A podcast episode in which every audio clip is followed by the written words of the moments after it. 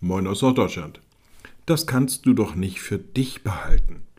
Manche Nachrichten sind uns so wichtig, dass wir den Kenner dieser Nachricht schon darauf hinweisen, dass er das weitersagen muss. Das musst du doch erzählen, das kannst du doch nicht für dich behalten.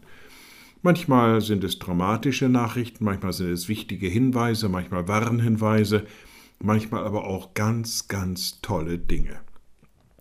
Ich denke mal, Jesus Christus wird so ähnlich gedacht haben, als er im Matthäusevangelium zu seinen Jüngern sagt, geht und predigt und sprecht, das Himmelreich ist nahe herbeigekommen.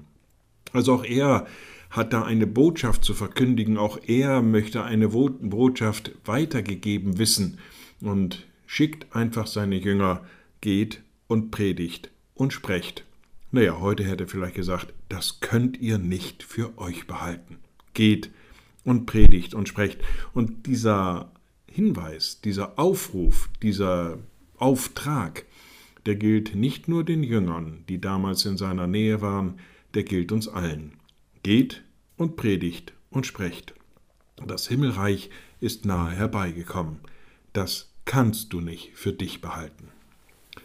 Liebe Schwestern und Brüder, ich lade Sie ein zu einem kurzen Gebet und anschließend zu einem gemeinsamen Vater unser. Allmächtiger Gott, guter himmlischer Vater, wir kommen zu dir.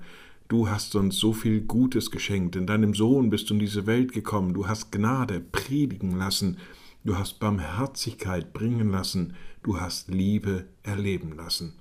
Gib, dass wir zu Boten deiner Liebe, deiner Gnade und deiner Barmherzigkeit werden und dass wir es nicht für uns behalten.